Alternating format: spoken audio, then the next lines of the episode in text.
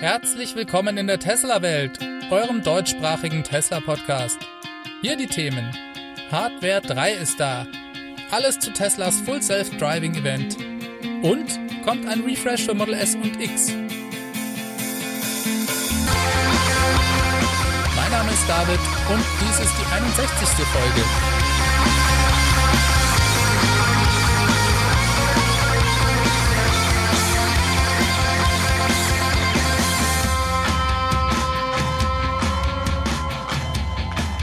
Hallo zusammen. Ich begrüße euch ganz herzlich zu einer neuen Tesla-Welt-Folge. Gleich vorweg möchte ich mich für die Soundqualität entschuldigen. Die ist nicht ganz wie sonst. Ich befinde mich nach wie vor in Südfrankreich im Urlaub und ich habe dementsprechend anderes Aufnahmematerial dabei und nehme den ganzen Podcast im Auto auf.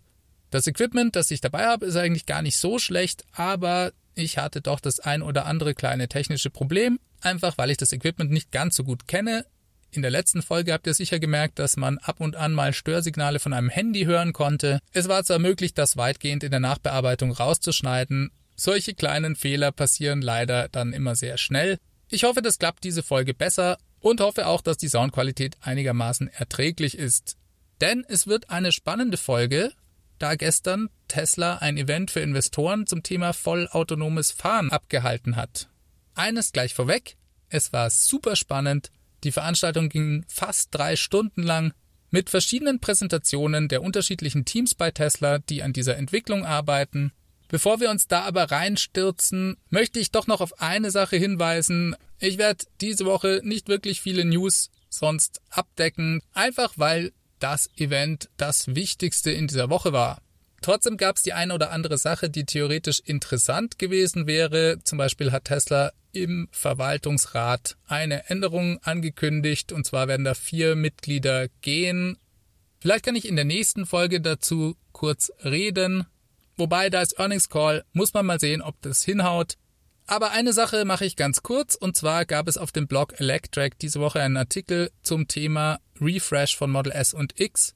Dieser beruft sich auf Quellen, die Zugang zur neuesten Entwicklersoftware von Tesla haben. Im Code gibt es da angeblich Hinweise darauf, dass Tesla 2170er Zellen, die bisher nur im Model 3 verbaut wurden, auch in Model S und X verwendet. Das würde schnellere Laderaten am Supercharger für das Model S und X bedeuten.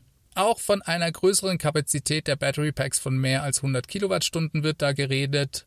Dass das Model S und X neue Motoren bekommen werden, Darüber habe ich euch ja in einer der letzten Folgen bereits berichtet.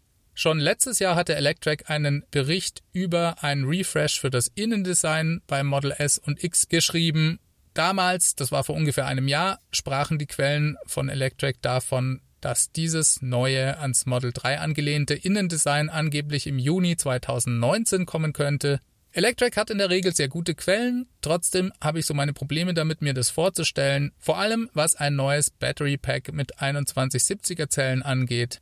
Bei solch massiven Änderungen an der Technik der Fahrzeuge könnte man sicherlich von einem Refresh sprechen, auch wenn Tesla so etwas nicht hören möchte, sondern immer darauf bestanden hat, dass neue Technologien, sobald sie verfügbar sind, Einzug in die Fahrzeuge erhalten. Ich denke daher, dass solche Änderungen einzeln kommen werden und nicht alle gleichzeitig. Bei einem Wechsel von den bisher verwendeten 18650er Zellen hin zu den 2170ern, die auch im Model 3 verwendet werden, denke ich, dass dies eigentlich nicht Teslas Plan sein kann, zumindest nicht der ursprüngliche Plan. Und ich erkläre euch auch gleich warum. Wenn Sie wechseln, dann nur aus einem Grund, und zwar, weil es ein ernsthaftes Nachfrageproblem gibt und weil Tesla darauf reagieren muss. Jetzt könnt ihr natürlich sagen, aber genau das ist doch der Fall. Das beweisen doch die schlechten Zahlen von S und X im ersten Quartal 2019. Ich bin allerdings überzeugt, dass diese Zahlen eine Folge der Preispolitik von Tesla sind. Auch das haben wir schon ausführlich in einer der letzten Folgen besprochen. Bis zur massiven Preissenkung Anfang März, die allerdings zu spät für das erste Quartal kam, gab es ja nur noch ein Model S und ein Model X mit dem 100 Kilowattstunden Battery Pack zu kaufen. Die günstigere Einstiegsvariante, der 75D, fiel ja Anfang Januar weg. Dadurch wurde der Anschaffungswiderstand für ein Model S oder ein Model X um knapp 20.000 Euro angehoben und das können sich viele Leute dann schlicht und ergreifend nicht mehr leisten. Dass es gleichzeitig etwas ungünstig ist, wenn die beiden Premium-Fahrzeuge einer Marke langsamer laden als das Modell für den Massenmarkt, das dürfte auch klar sein. Weitaus ungünstiger für Tesla dürfte allerdings sein, wenn alle Leute auf einen Refresh der Fahrzeuge warten und deshalb nicht mehr kaufen. Dadurch könnte die Nachfrage selbstverständlich massiv ausgebremst werden und das könnte Tesla auch dazu zwingen, diese Änderungen an den Battery Packs zu machen. Ich glaube trotzdem nicht, dass dies der eigentliche Plan war.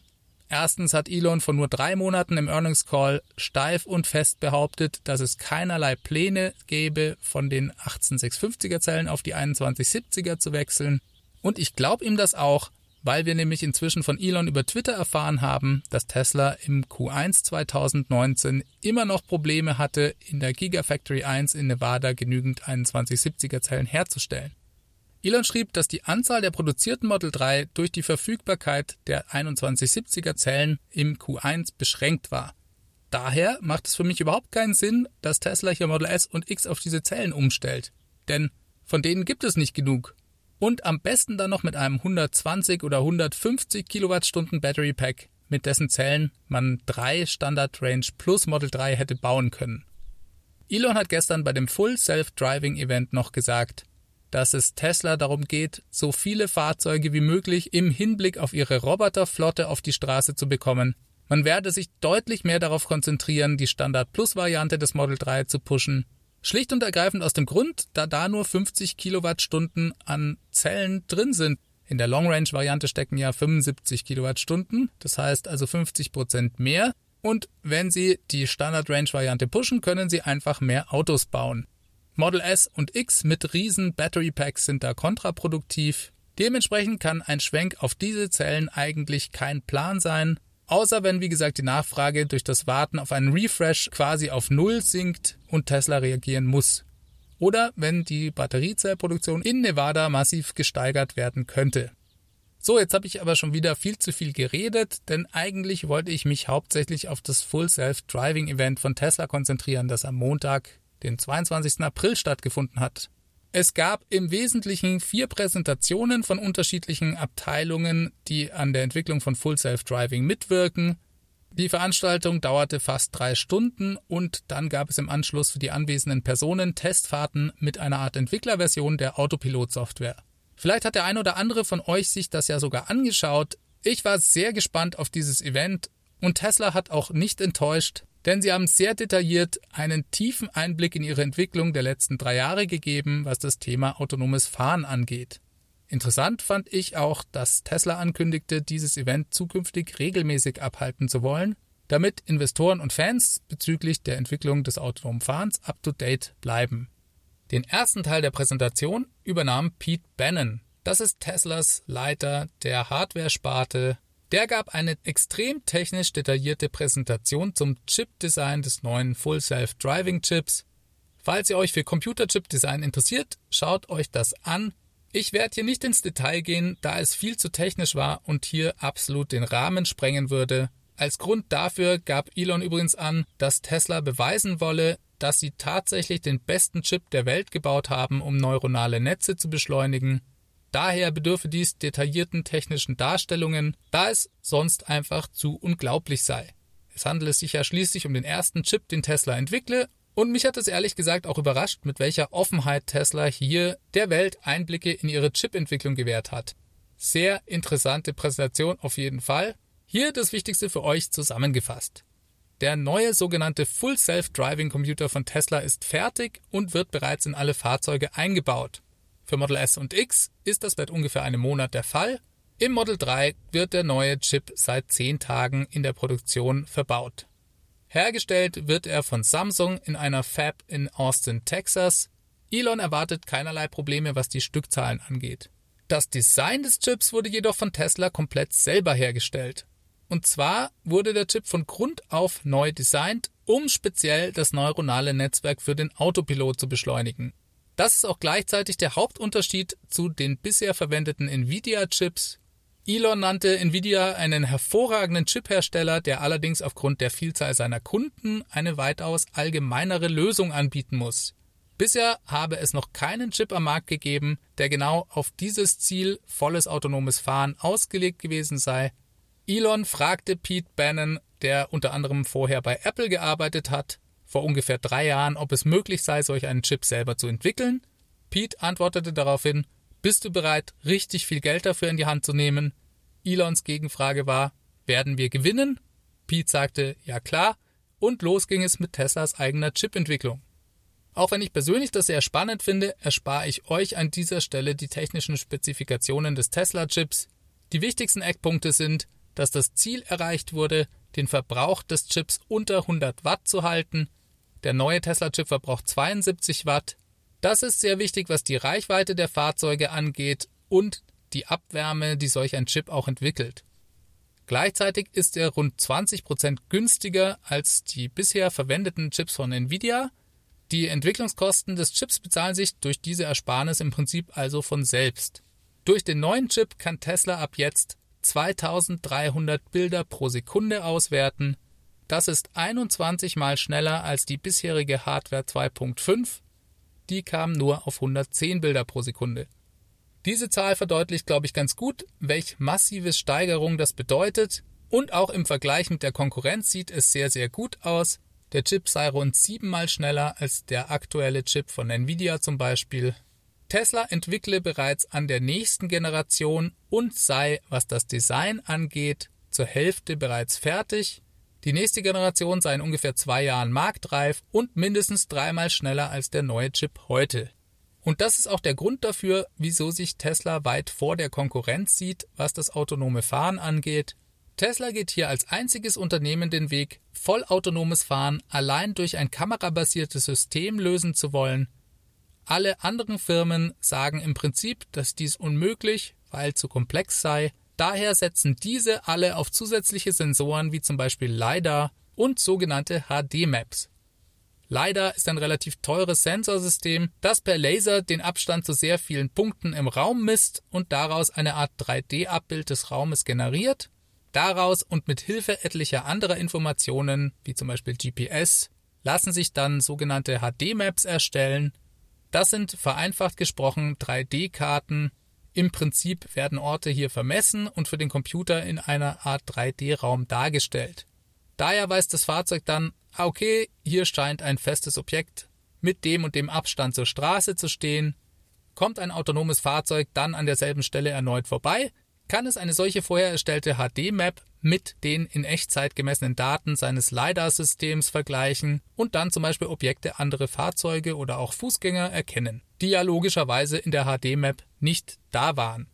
Das wird von der Konkurrenz von Tesla als zusätzliche Redundanz zu anderen Systemen wie Video oder Radar benutzt.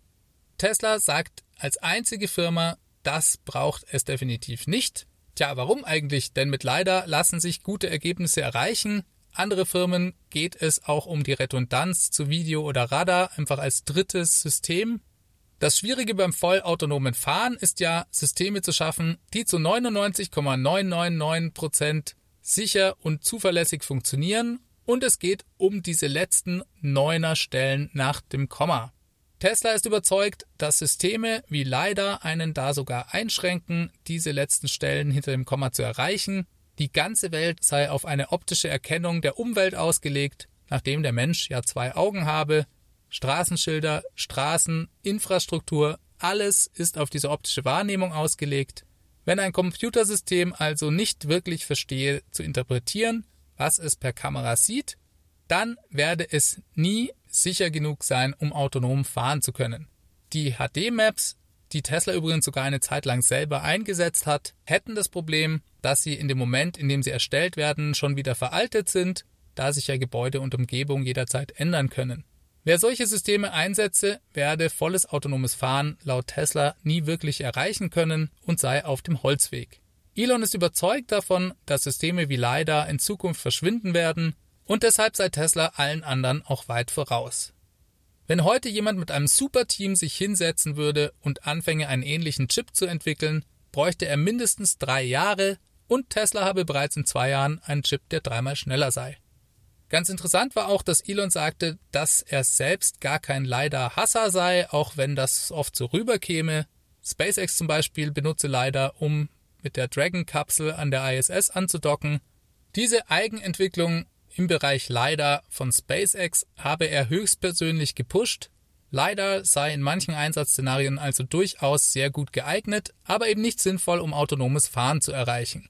Damit sind wir mehr oder weniger auch schon mitten in den Präsentationen zum Thema neuronale Netze von Andrew Carpathy und zu einer Präsentation von jemandem aus dem Software-Team angekommen, dessen Name mir gerade entfallen ist. Und hier kommen wir zum nächsten Vorteil von Tesla. Vielleicht sogar zum wichtigsten Unterschied, wenn man Tesla mit der Konkurrenz vergleicht. Der Tesla Flotte nämlich. Um neuronale Netze trainieren zu können, bedarf es Unmengen an Daten. Andrew Carpathy brachte da ein gutes Beispiel, er zeigte ein Bild von einem Hund und sagte, dies sei ein spanischer Terrier. Wenn ich euch das Bild zeige und euch den Namen der Hunderasse verrate, dann ist euer Gehirn in der Lage, spanische Terrier in einer Vielzahl von anderen Bildern von anderen Hunden zu unterscheiden. Ihr wisst dann einfach, das sind spanische Terrier. Das funktioniere, weil der Mensch ein hochkomplexes neuronales Netz in seinem Kopf verbaut habe. Und ein Computer habe dies leider erstmal nicht. Ein Computer weiß erstmal gar nichts. Für ihn ist jedes Bild nur eine Menge von Einzelpunkten mit bestimmten Farbwerten oder auch Helligkeitswerten. Der Computer sieht also eine Matrix von Einzelpunkten und schaut sich jedes Pixel erstmal an. Dann muss man ihm eine Art Input geben und ihm sagen, auf diesem Bild siehst du einen Hund. Das ist ein sogenanntes Label. Man sagt dem Computer im Prinzip, was er da gerade sieht. Und neuronale Netze sind dann in der Lage, die Wahrscheinlichkeit zu erhöhen, mit der sie solch einen Hund erkennen, indem sie sich Millionen oder vielleicht sogar Milliarden solcher gelabelten Bilder anschauen und erlernen, wie ein Hund eben ausschaut. Sie werden darin so gut, dass sie den Hund dann auch in den verschiedensten und unterschiedlichsten Positionen im Bild erkennen können. Man braucht aber dazu eine Unmenge von Daten und Bildmaterial von Hunden, das sollten auch reale Daten, also reale Bilder sein und sie müssen auch vielfältig sein. Das heißt, sie müssen den Hund in ganz unterschiedlichen Positionen zeigen, damit das System das lernen kann. Genauso funktioniert das auch, wenn ein Computer lernen soll, wie Fahrbahnmarkierungen ausschauen. Und an diese Daten kommt Tesla durch die Tesla-Flotte. Also durch die Fahrzeuge, die heute schon unterwegs sind. Die Menge an Daten steigt rasant, das könnt ihr euch sicher vorstellen. Tesla wird am Ende des nächsten Quartals eine halbe Million Fahrzeuge mit mindestens Hardware 2 auf den Straßen haben und in zwölf Monaten werden es bereits eine Million Fahrzeuge sein. Und das hat sonst einfach niemand. Das kann auch niemand mal so eben aus dem Hut zaubern. Alle anderen Firmen verlassen sich dementsprechend auf Simulationen und trainieren damit ihre neuronalen Netze. Elon meinte dazu, das sei so ein bisschen wie wenn man seine Hausaufgaben selber benoten solle eine Simulation wird niemals all die verschiedenen komischen Situationen und Grenzfälle hervorbringen können, die es nur in der echten Welt gibt. Würde eine Simulation dies erreichen, wäre damit bewiesen, dass die echte Welt doch auch nur eine Simulation sei. Das wieder mal ein typischer Elon-Spruch. Ich erkläre euch kurz noch ein bisschen genauer, wie Tesla seine Flotte zum Trainieren des neuronalen Netzes benutzt. Und zwar gibt es da etwas, das nennt Tesla Data Engine, und das ist im Prinzip fast schon ein Prozess, den Tesla verwendet, um sein neuronales Netz mit Hilfe von Flottendaten zu trainieren. Tesla schaut sich zum Beispiel anhand der Abbrüche von Fahrten mit Autopilot an, wo es im System noch Probleme gibt. Also, wo hat ein Fahrer das Steuer wieder übernommen, weil Autopilot eine Situation nicht handeln konnte? Ist solch ein Problem erkannt? Zum Beispiel, dass Autopilot nicht richtig erkennt, wenn jemand einem Tesla, der auf der Mittelspur unterwegs ist, von links oder rechts in die Spur fährt. Dann geht Tesla her und fragt die gesamte Flotte nach ähnlichem Bildmaterial. Tesla-Fahrzeuge werden ab da also eigene Bilder auswerten und versuchen zu erkennen, ob eine bestimmte Szene dem gesuchten Szenario entspricht. Diese Berechnung erfolgt lokal auf den Fahrzeugen. Und das Ergebnis, diese Selektion an Bildern und Szenen, schicken die Fahrzeuge dann entsprechend zurück an Tesla und Tesla erhält in der Folge Millionen von Situationen, wo jemand von links oder rechts einem Fahrzeug in die Spur fährt. Damit trainieren sie dann ihr neuronales Netz. Die verbesserte Softwareversion geht dann an alle Fahrzeuge, kommt aber nicht direkt zum Einsatz, sondern wird erstmal im sogenannten Shadow Mode getestet. Das heißt, der Fahrer bekommt zunächst davon noch gar nichts mit, sondern Tesla kann sehen, wie sich die Software in echten Situationen ab jetzt mit dieser neuen veränderten Software verhält. Und dann wird so lange am neuronalen Netz weiter verbessert und dieses weiter trainiert, bis das Ergebnis akzeptabel erscheint und erst dann geht die überarbeitete Version der Software wirklich live. diesen Vorgang der Tesla an der Data Engine drehen, so lange bis das Ergebnis passt. Und das hat heutzutage kein anderer Hersteller. Ich hoffe, das war jetzt einigermaßen verständlich. Das ist schon auch etwas komplex zu erklären und wir kratzen natürlich nur an der Oberfläche von dem, was Tesla hier eigentlich macht. Ich finde aber, man kann sich das schon ganz gut vorstellen und auch vielleicht ein paar andere Möglichkeiten, wie man solch ein System zum Beispiel trainieren kann. Es gab da so eine Andeutung, dass Tesla nur Daten von Leuten verwendet, die besonders gut Auto fahren können. Und das Ziel ist einfach, dass der Computer lernt, sich so zu verhalten wie ein Mensch. Was die Zeitplanung angeht, so bekräftigte Elon nochmal, dass man bereits Ende 2019 Feature Complete sein wolle, was heißt, dass das System mit allen Verkehrssituationen bis dahin umgehen könne. Dann ist Tesla der Meinung, dass es so bis ungefähr Mitte 2020 dauern werde, bis das System so gut sei, dass man als Fahrer nicht mehr aufpassen müsse, und man sei zuversichtlich bis Ende 2020 Regulierungsbehörden in bestimmten Märkten mit Daten überzeugt zu haben, dass es sicher sei, solch ein System auch zuzulassen. Auch das der absolute Wahnsinn. Niemand in der Automobilindustrie hätte nur ansatzweise irgendwas dagegen zu setzen. Und selbst wenn alles ein Jahr länger dauert, würde es die Welt, so wie wir sie heute kennen, total verändern. Ein interessanter Gedanke kam auch noch durch eine Frage aus dem Publikum, und zwar meinte da jemand, dass ja im Prinzip alle Tesla-Fahrzeuge wie ein enormes verteiltes Rechenzentrum Tesla kostenfrei zur Verfügung stünden, nachdem ja die Berechnungen auf den Fahrzeugen lokal ausgeführt werden. Und ja, genauso ist das zu sehen. In Zukunft könne man mit dieser Rechenpower eventuell auch noch ganz andere Dinge anstellen.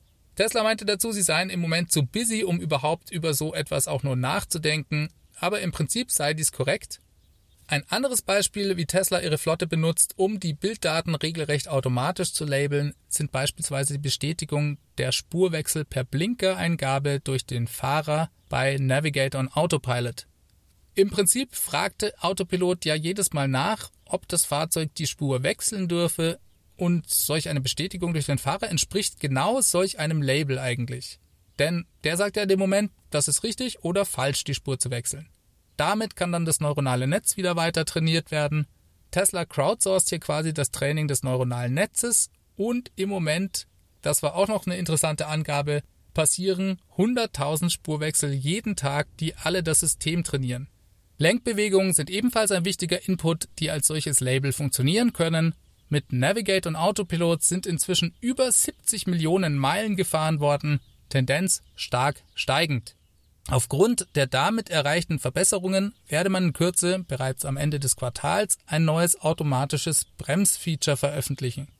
Dieses sei in der Lage, im Voraus zu berechnen, wo sich ein Objekt in Zukunft befinden werde und dementsprechend dann zu bremsen oder eben auch nicht. Den letzten Teil der Präsentation übernahm Elon dann selber, er holte nochmal den Masterplan heraus und sagte, was Tesla sich ursprünglich alles vorgenommen habe und was man bereits alles schon erreicht habe. Die Quintessenz daraus war, wir ziehen alles genauso durch, wie wir es ankündigen, wenn auch nicht immer im ursprünglich angegebenen Zeitrahmen. Für die Zukunft, sagte er, werden alle Fahrzeuge seit Oktober 2016, also alle Fahrzeuge ab der Hardware 2.0, in der Lage sein, ein Upgrade mit dem neuen Full Self-Driving Computer zu erhalten und dementsprechend als Roboter-Taxis unterwegs zu sein. Des Weiteren werde man die dritte Version des Solar Roofs im Laufe des Jahres produktionstechnisch hochfahren. Was die Fahrzeugproduktion anbelange, so will man Ende 2019 bei 10.000 Einheiten pro Woche liegen, für Model S, X und 3 zusammengenommen. Full Self-Driving wird Ende des Jahres wie gesagt Feature Complete sein und 2020 kommen dann die Roboter-Taxis mit Zulassung der Regulierungsbehörden, in manchen Märkten zumindest. Sowie das Model Y und auch der Tesla Semi-Truck. Zum Tesla Network sagte Elon noch, dass Tesla zwischen 25 und 30 Prozent des Umsatzes als Gebühr behalten werde. Das Ganze funktioniere über eine Ride-Sharing-App, die Investoren im Anschluss an die Präsentation auch funktionsfähig gezeigt wurde man kann sein Fahrzeug dann jederzeit dem Tesla Network zur Verfügung stellen oder es auch wieder daraus entfernen. Interessant fand ich auch, dass Elon nochmal darauf hingewiesen hat, dass die Fahrzeuge technisch so gebaut werden wie LKWs, die professionell im Einsatz sind.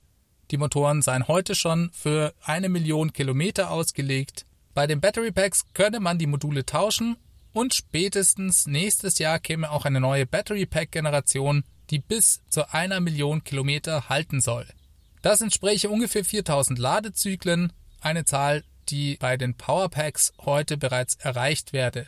Durch die Teilnahme am Tesla Network erhöhe sich der Nutzen eines Fahrzeugs um ungefähr Faktor 5. Ein Durchschnittsbürger brauche sein Fahrzeug im Schnitt für 10 bis 12 Stunden pro Woche. Es sei durchaus denkbar, dass ein Fahrzeug 55 bis 60 Stunden im Tesla Network unterwegs sei. Dadurch, dass die Fahrzeuge Umsatz generieren, werde ihr Wert natürlich steigen. Ich glaube, auch hier sprach er von einem Faktor 5. Für ihn sei auch klar, dass bei zwei Milliarden Autos auf den Straßen weltweit die Nachfrage nach solchen Robotertaxis sehr hoch sein dürfte. Es sei auch absolut klar, dass diese elektrisch angetrieben sein müssten. Fahrzeuge mit Verbrennungsmotor erreichten einfach nicht die Wirtschaftlichkeit. Heutige Ridesharing-Dienste wie Uber oder Lyft verlangen so ungefähr zwischen zwei und drei Dollar pro gefahrener Meile bei einem Robotertaxi liegen die Kosten heute ungefähr bei 18 Cent pro Meile. Und auch dieser Wert werde noch fallen. In Gegenden, wo zu wenig Fahrzeuge unterwegs sein werden, plane Tesla, seine eigene Flotte anzubieten und aufzubauen. Die Größe dieser Flotte sieht Elon langfristig bei ungefähr 10 Millionen Fahrzeugen weltweit.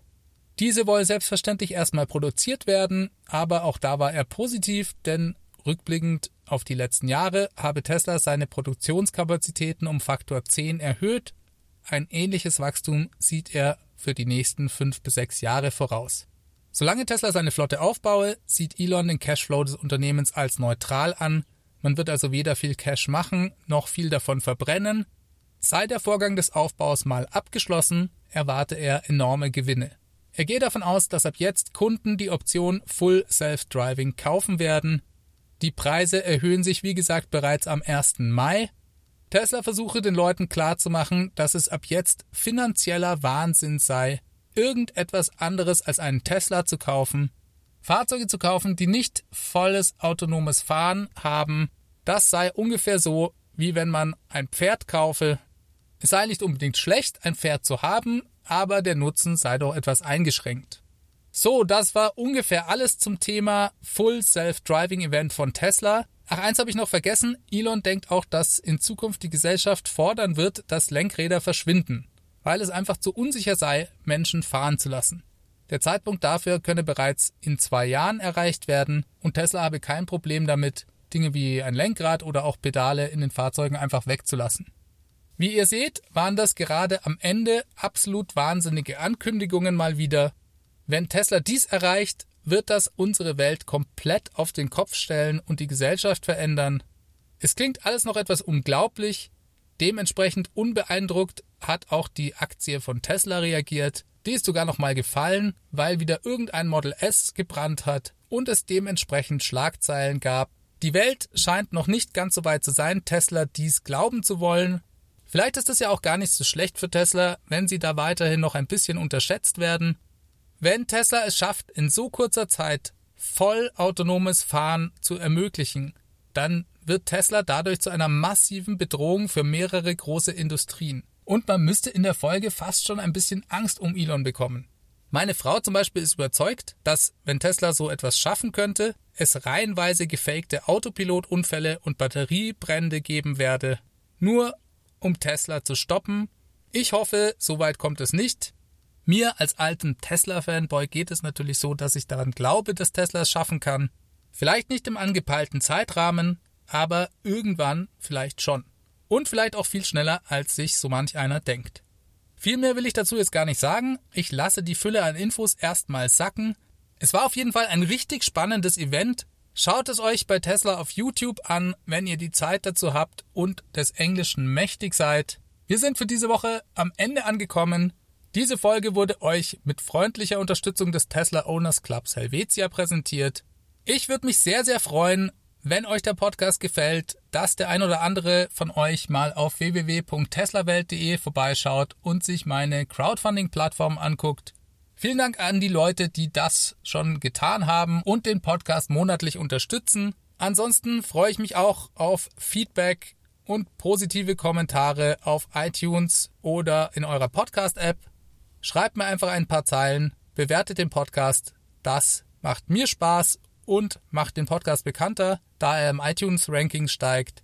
Gerne könnt ihr mir auch eine E-Mail an feedback at teslawelt.de schicken.